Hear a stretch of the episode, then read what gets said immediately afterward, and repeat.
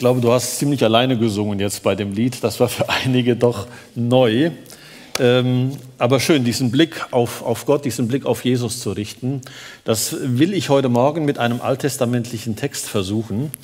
Ähm, ich habe es vorhin bei der Gemeindeaufnahme von, von Silke Dietz erwähnt. Ihr Glaube ist nicht einfach ähm, über sie hereingebrochen, so aus dem Nichts, sondern da gab es Wurzeln in der Vergangenheit, aus der, aus der etwas gewachsen ist.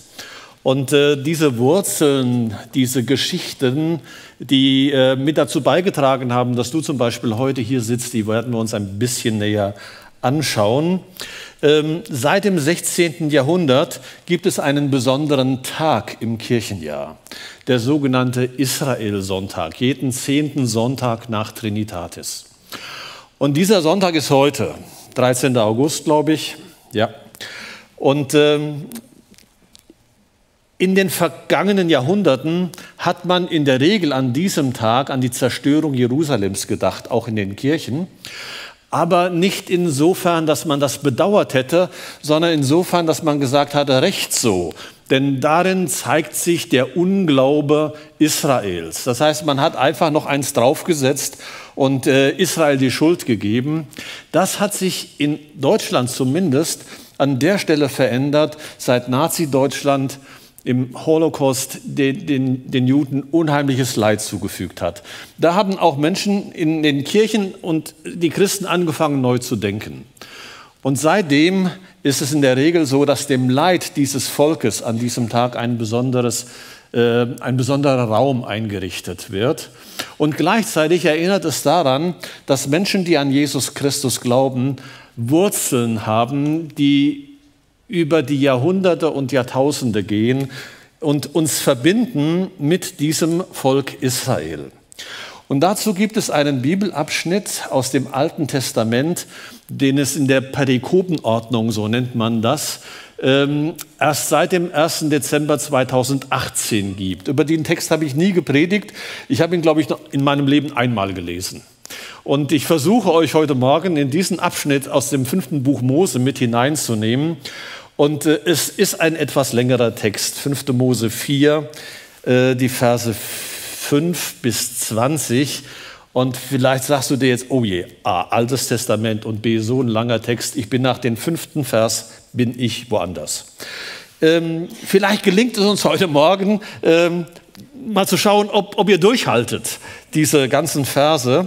Es geht darum, dass Mose äh, das Volk Israel, bevor äh, es in das neue gelobte Land einziehen kann, in das versprochene Land, äh, nochmal so wichtige Gedanken mit auf den Weg gibt. Und sie hängen zusammen mit den Ordnungen und mit den Weisungen, die Gott diesem Volk gegeben hat. Und ich lese jetzt erstmal nach der Luther-Übersetzung, nachher in den einzelnen Bibelabschnitten, die ich äh, meinen Punkten zugrunde lege, äh, werde ich nach äh, einer anderen Übersetzung lesen. 4. Mose, nein, 5. Mose, Kapitel 4, Abvers 5. Siehe, ich habe euch gelehrt Gebote und Rechte, wie mir der Herr, mein Gott, geboten hat, dass ich ihr danach, dass ihr danach tun sollt im Lande, in das ihr kommen werdet, um es einzunehmen. So haltet sie nun und tut sie. Denn dadurch werdet ihr als weise und verständig gelten bei den Völkern, dass, wenn sie alle diese Gebote hören, sie sagen müssen, ei, was für weise und verständige Leute sind das, ein herrliches Volk. Denn wo ist so ein herrliches Volk, dem ein Gott so nahe ist, wie uns der Herr, unser Gott, so oft wir ihn anrufen. Und wo ist so ein großes Volk, das so gerechte Ordnungen und Gebote hat, wie dieses ganze Gesetz, das ich euch heute vorlege? Hüte dich nur und bewahre deine Seele gut, dass du nicht vergisst, was deine Augen gesehen haben und dass es nicht aus deinem Herzen kommt, dein ganzes Leben lang. Und du sollst deinen Kindern und Kindeskindern kundtun den Tag, da du vor dem Herrn, deinem Gott, standest an dem Berg Horeb, als der Herr zu mir sagte, versammle mir das Volk, dass sie meine Worte hören und sie mich fürchten lernen alle Tage ihres Lebens auf Erden und ihre Kinder lehren. Da tratet ihr herzu und standet unten an dem Berg. Der Berg aber stand in Flammen bis in den Himmel hinein, und da war Finsternis, Wolken und Dunkel. Und der Herr redete mit euch mitten aus dem Feuer. Seine Worte hörtet ihr, aber ihr saht keine Gestalt, nur eine Stimme war da. Und er verkündet euch seinen Bund, den er euch gebot zu halten, nämlich die zehn Worte. Wir kennen das als die zehn Gebote. Die Juden sagen dazu zehn Worte. Und schrieb sie auf zwei steinerne Tafeln. Und der Herr gebot mir zur selben Zeit, euch Gebote und Rechte zu lehren, dass ihr danach tun sollt in dem Land, in das ihr zieht, es einzunehmen. So hütet euch nun wohl, denn ihr habt keine Gestalt gesehen an dem Tag, da der Herr mit euch redete aus dem Feuer auf dem Berg Horeb, dass ihr euch nicht versündigt und euch irgendein Bildnis macht, das gleich sei einem Mann oder einer Frau, einem Tier auf dem Land oder ein Vogel unter dem Himmel, dem Gewürm auf der Erde oder einem Fisch im Wasser unter der Erde. Hebe deine Augen nicht auf gen Himmel, dass du die Sonne siehst und den Mond und die Sterne, das ganze Heer des Himmels, und fallest ab und betest sie an und dienst ihnen. Denn der Herr dein Gott hat sie zugewiesen allen anderen Völkern unter dem ganzen Himmel. Euch aber hat der Herr angenommen und aus dem glühenden Ofen, nämlich aus Ägypten geführt, dass ihr das Volk sein sollt, das allein ihm gehört, wie ihr es jetzt seid. Durchgehalten? so ein Kopf. Ich versuche anhand von drei Punkten ähm, uns den Text ein bisschen näher zu bringen. Und ihr braucht euch im Grunde nur die drei fettgedruckten Worte melden, äh, merken. Dann seid ihr schon durch. Das erste ist, wir haben Wurzeln. Und das habe ich verbunden mit dem Stichwort Weitersagen. Das zweite, es gibt Gerechtigkeit und Freiheit. Und deshalb macht es Sinn, den Ordnungen Gottes zu folgen. Und das dritte, mit verbunden, mit Gott verbunden, der Ruf zur Umkehr. Das sind die drei Dinge, die ich euch heute Morgen versuche weiterzugeben. Und wir tun das zunächst nochmal in einem Abschnitt, wo ich den Vers 1 mit hineingenommen habe. Manchmal muss man noch mal gucken, was steht eigentlich vorher, um das so ein bisschen mit äh, reinzunehmen. Und dann starten wir gleich in den Vers 9 hinein. Das hat nämlich dann mit den Wurzeln zu tun. Nun, ihr Israeliten, befolgt die Gesetze und Vorschriften, die ich euch lehren will, dann werdet ihr am Leben bleiben und in das Land hineinkommen, das der Herr, der Gott eurer Väter euch geben will und es erobern. Und dann in Vers 9, nehmt euch jedoch in Acht. Vergesst niemals, was der Herr euch getan hat. Da, da komme ich gleich noch darauf, dass dieses nicht vergessen. An diese Dinge sollt ihr euch erinnern, solange ihr lebt, und ihr sollt euren Kindern und Enkelkindern davon erzählen also dieses Weitersagen. Erzählt ihnen auch von dem Tag, als ihr am Berg Sinai vor dem Herrn, eurem Gott standet und er mir befahl, ruft die Israeliten zu mir, ich will zu ihnen sprechen, damit sie mich in ihrem Land und ihr ganzes Leben lang achten und mein Gesetz an ihre Kinder, Kinder weitergeben. Wir haben Wurzeln. Nicht nur Bäume, nicht nur Pflanzen haben Wurzeln, sondern auch du und ich. Vor einigen Monaten war ich mit, bei meiner Schwester und wir haben einmal unsere Wurzeln versucht zu untersuchen. Man nennt das Stammbaum. Das ist schon ein bisschen abenteuerlich, wenn man dann mal über die Jahrzehnte zurückschaut. Wir haben alte Bilder uns angeschaut, haben gesagt, wo kommen wir eigentlich her? Wer oder was hat uns denn geprägt? Äh, warum denken wir so, wie wir denken? Ähm, warum sind, was hat so das Handwerkliche an mir, was ich gerne mache? Äh, wo hat das seine Wurzeln? Wo gibt es gesundheitliche Risiken, die sich über die Jahrzehnte hindurchstrecken? Äh, all diese Dinge haben eben mit Vergangenheit zu tun. Ich bin zwar im August 59 geboren, aber ich habe eine Geschichte, die schon vorher beginnt. Und es macht Sinn, sich das bewusst zu machen. Und deshalb haben wir mal an unserem Stammbaum gearbeitet. Es ist interessant, wenn du das Neue Testament aufschlägst, stellst du fest, in Matthäus und in Lukas werden die Stammbäume oder der Stammbaum Jesu beschrieben. Und ich weiß nicht, ob ihr mal geschafft habt, das durchzuarbeiten. Sicher, der zeugte den und die und das und so. Und man merkt, ah, boah, das ist so gar nicht meine Welt. Warum erzählen die das denn und machen sich die Mühe, das alles aufzurichten, äh, aufzuzählen? Nun, weil Jesus, als er geboren wurde, auch eine Geschichte hatte, eine doppelte Geschichte. Einmal Johannes beschreibt ihn als der, der vor aller Zeit schon gewesen ist, der diese Schöpfung mitgestaltet hat. Und Matthäus und Lukas beschreiben, es gibt auch eine irdische Geschichte. Da kommt David drin vor, der König und viele andere. Und das war ihnen offensichtlich wichtig zu beschreiben, Jesus hatte auch Wurzeln. Und dass du hier sitzt und ich, das hat etwas zu tun mit den Wurzeln, die wir haben, geistliche Wurzeln, die mit Jesus zu tun haben. Denn Menschen, die an Jesus Christus glauben, die knüpfen quasi an an diese alttestamentliche Wurzeln und werden mit eingepflanzt in den, den, den Baum des, des Alten Testamentes in, in Gottes heiliges Volk. Nicht insofern, dass wir Juden werden, aber insofern, dass wir Menschen werden, die an Gott glauben können. Es gibt immer wieder Menschen, auch Theologen, schon seit dem zweiten Jahrhundert, die sagen, eigentlich brauchen wir das Alte Testament nicht. Ich weiß nicht, ob du heute Morgen hier sitzt und sagst, Alte Testament, mir reicht das Neue vollkommen. Ich will heute Morgen Werbung machen, dass du auch ins Alte Testament hineinschaust und davon lernst, weil das die Wurzeln beschreibt, aus denen du heute glaubst. Wenn du die Wurzeln an einem Baum abschneidest, weißt du, was passiert. Der wird eingehen. Im Herbst letzten Jahres äh, haben Beate und ich einen einen Walnussbaum ausgegraben, weil wir sagten, wenn wir umziehen äh, und in Rente gehen, dann möchten wir doch gerne, dass wir und vielleicht auch unsere Kinder und Enkelkinder von den Walnussnüssen was bekommen. Und versuch mal einen Walnussbaum hier auszugraben, in dieser äh, Siedlung, wo es nur äh, Leben gibt. Es war so, wie es kommen musste, die Hauptwurzel nach unten, die habe ich nicht freigekriegt.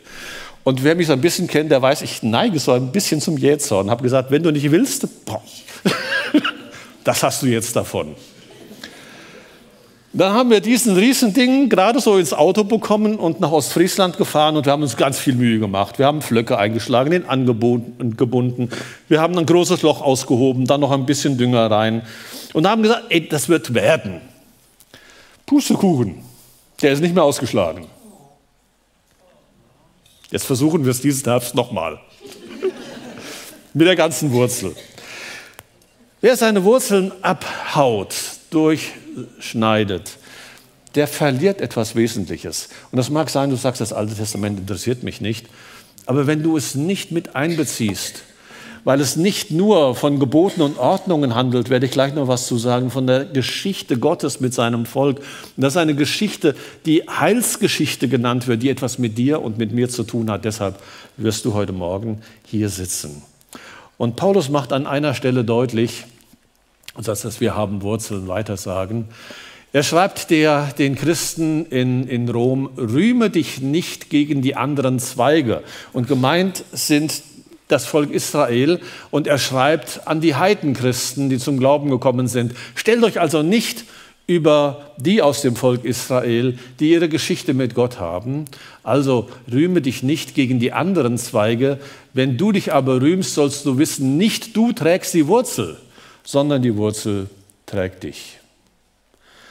Deshalb diese Einladung, sich dem Alten Testament, dem Alten Testament nicht auszuweichen, sondern seine Nase hineinzustellen, zu stecken und zu lernen. Die, der Jünger Johannes beschreibt das mal mit anderen Worten. Ich dachte, ich hätte es hier, ich habe es nicht hier, dann sage ich es euch. Ähm, er schreibt, wie viele Jesus aufgenommen haben, denen gab er Macht, Gottes Kinder zu werden.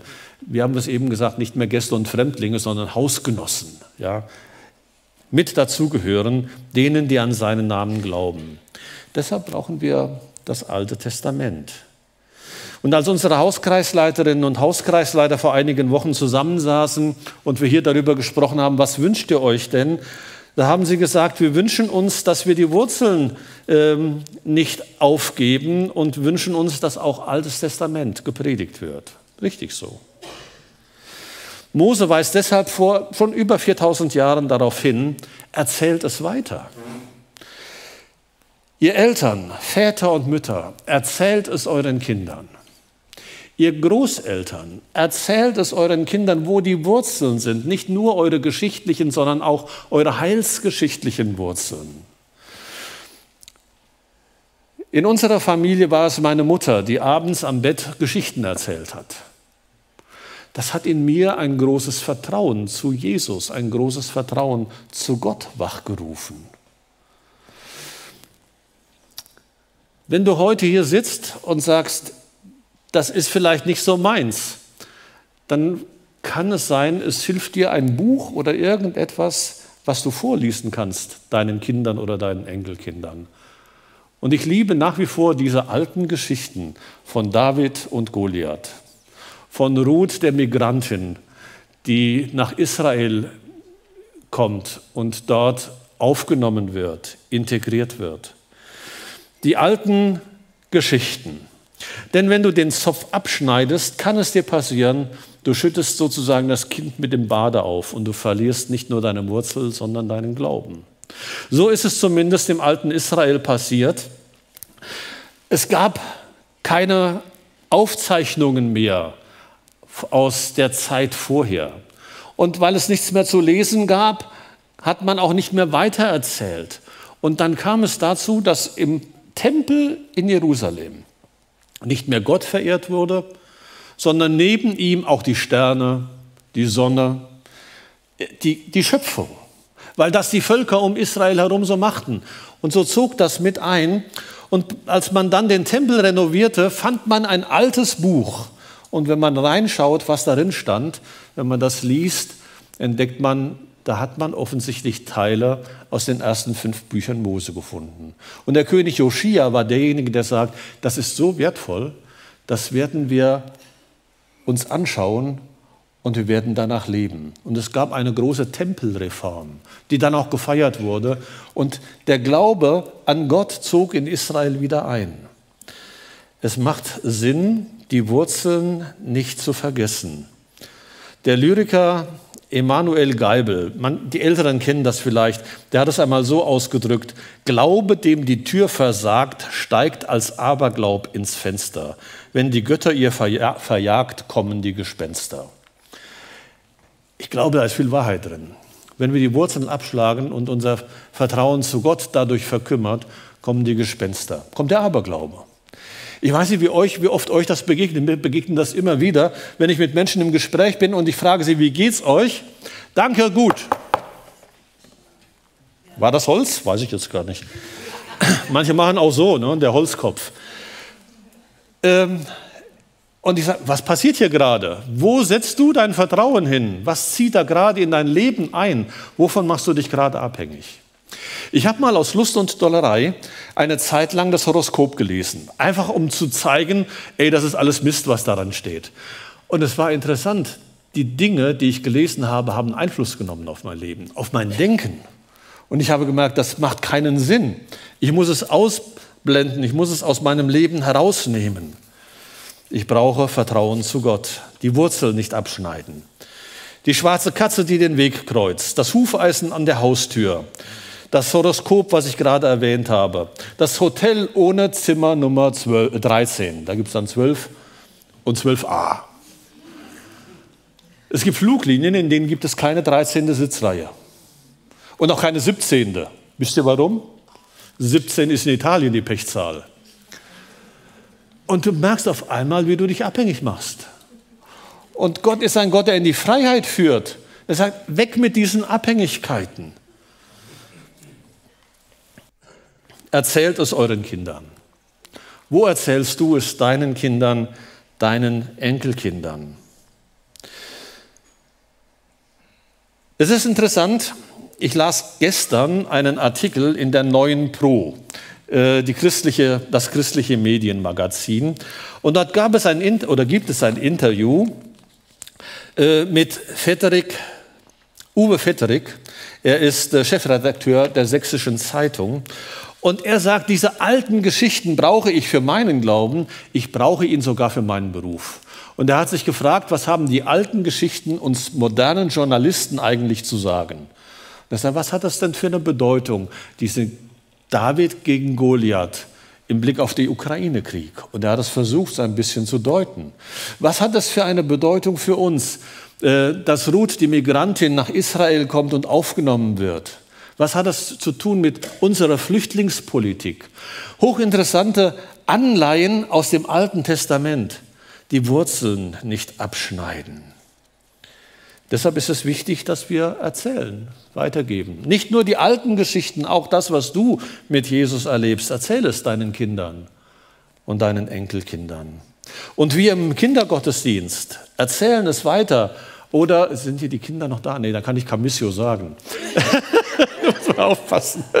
Oder bei, bei Camissio, dass diese, diese Geschichten weitergetragen werden, weil in diesen Geschichten Gott ihnen begegnet. Und nebenbei, das, was Gemeinde leistet, das ist äh, enorm. Was unsere Mitarbeiterinnen und Mitarbeiter auch beim Königshaus leisten, das ist enorm. Aber es kann nicht ersetzen, was ihr zu Hause leisten könnt, wenn ihr es euren Kindern mitgebt. Oder in den Gottesdiensten oder in der Kurzbibelschule, zum Beispiel auf dem Fagenhof. Oder wir Hauptamtlichen, wir treffen uns jeden Dienstag, sprechen die Woche durch und immer wieder sprechen wir auch mal über biblische Texte und schauen, was sagen sie uns und wir lernen so die verschiedenen Deutehorizonte kennen und das bereichert uns. Weitererzählen. So hat Jesus es gemacht. Er hat weitererzählt aus dem Alten Testament und er hat es seinen Jüngern so beigebracht, eine besondere Lehr- Lern- und Lebensgemeinschaft.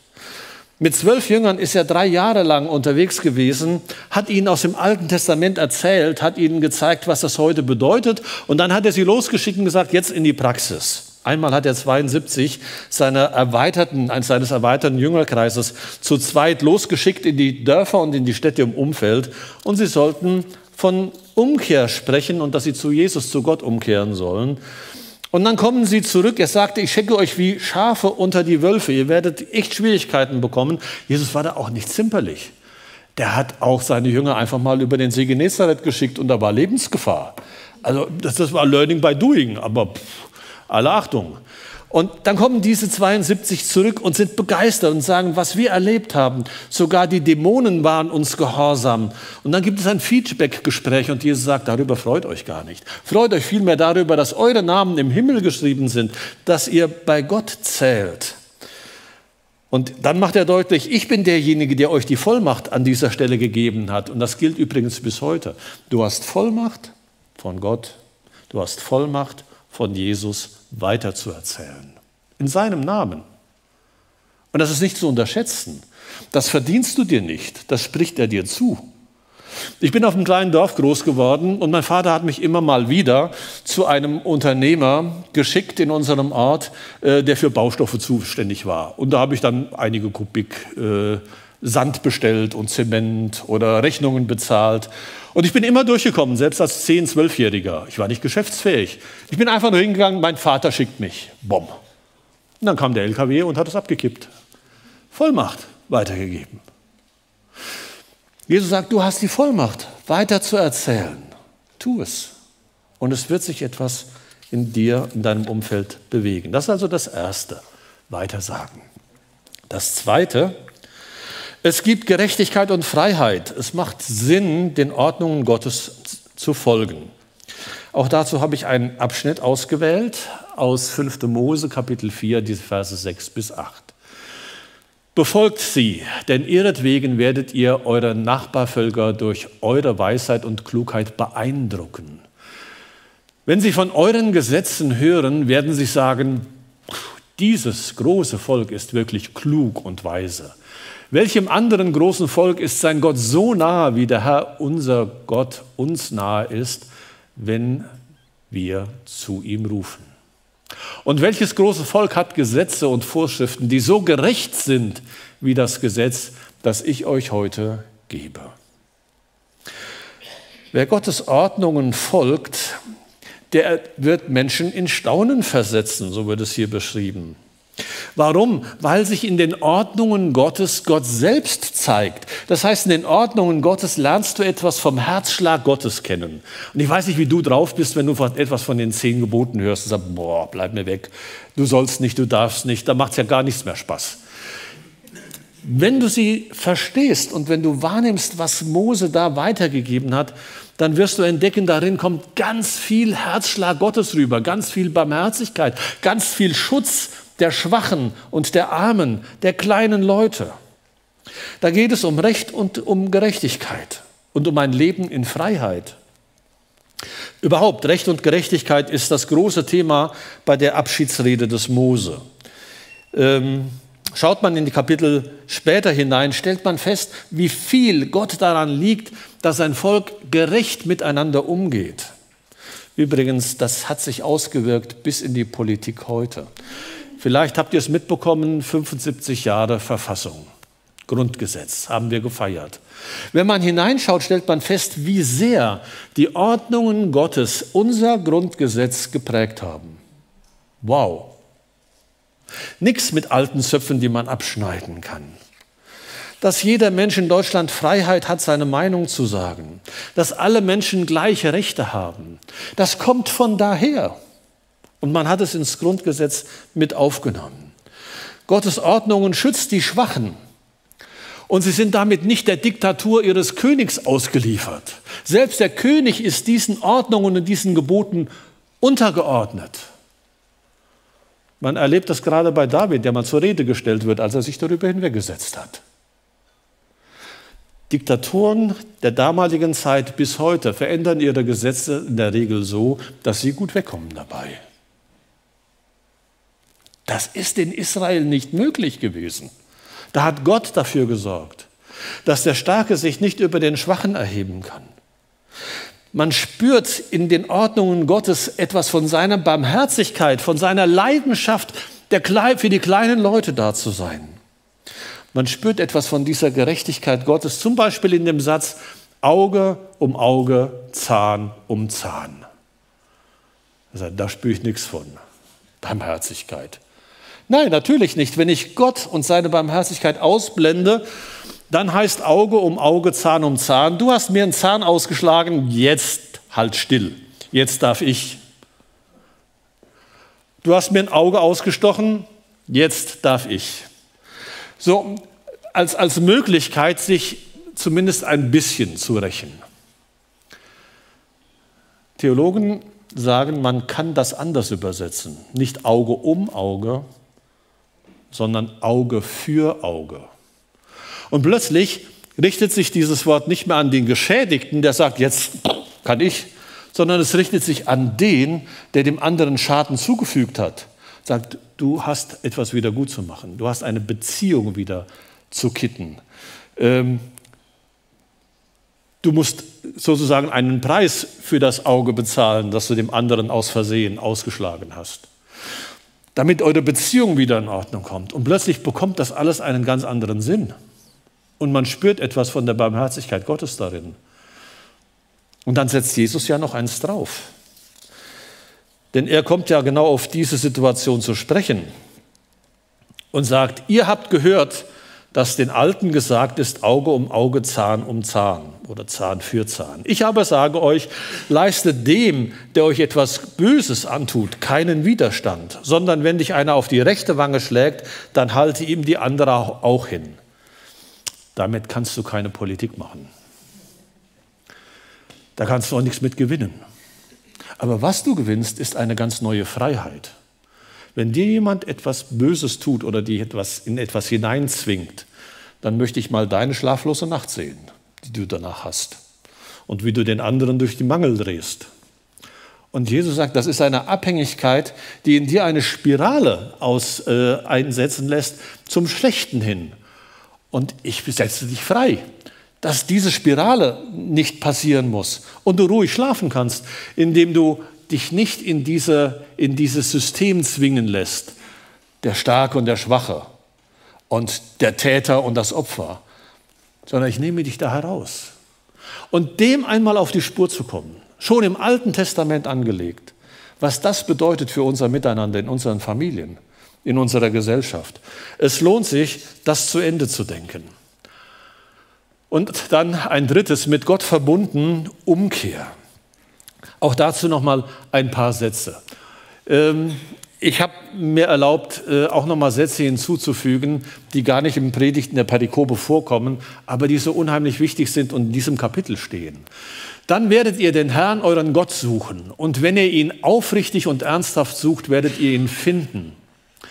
Wenn diese schwere Zeit in ferner Zukunft, und vielleicht denkt Mose da schon an das babylonische Exil und die Gefangenschaft, wenn diese schwere Zeit über euch hereinbricht, werdet ihr schließlich wieder zum Herrn, eurem Gott, zurückkehren und auf seine Worte hören.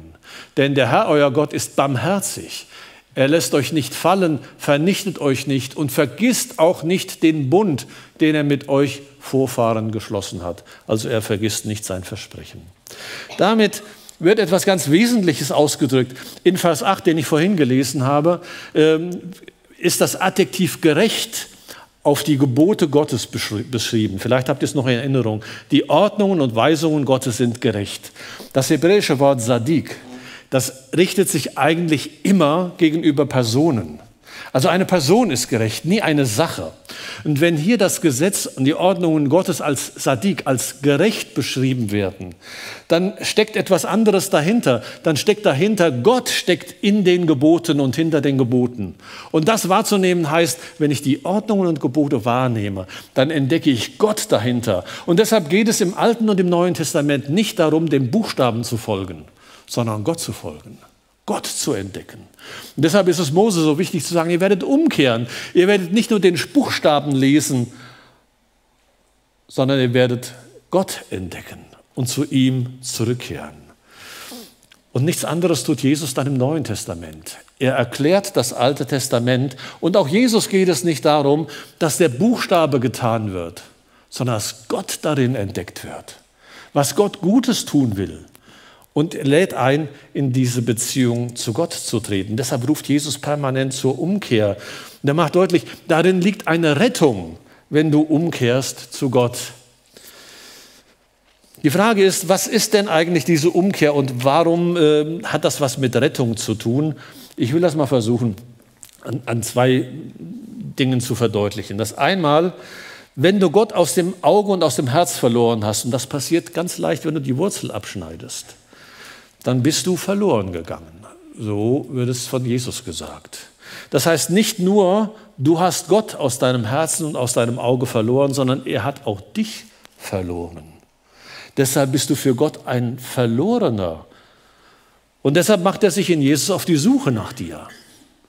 Deshalb lässt Jesus nicht locker, bis er dich gefunden hat.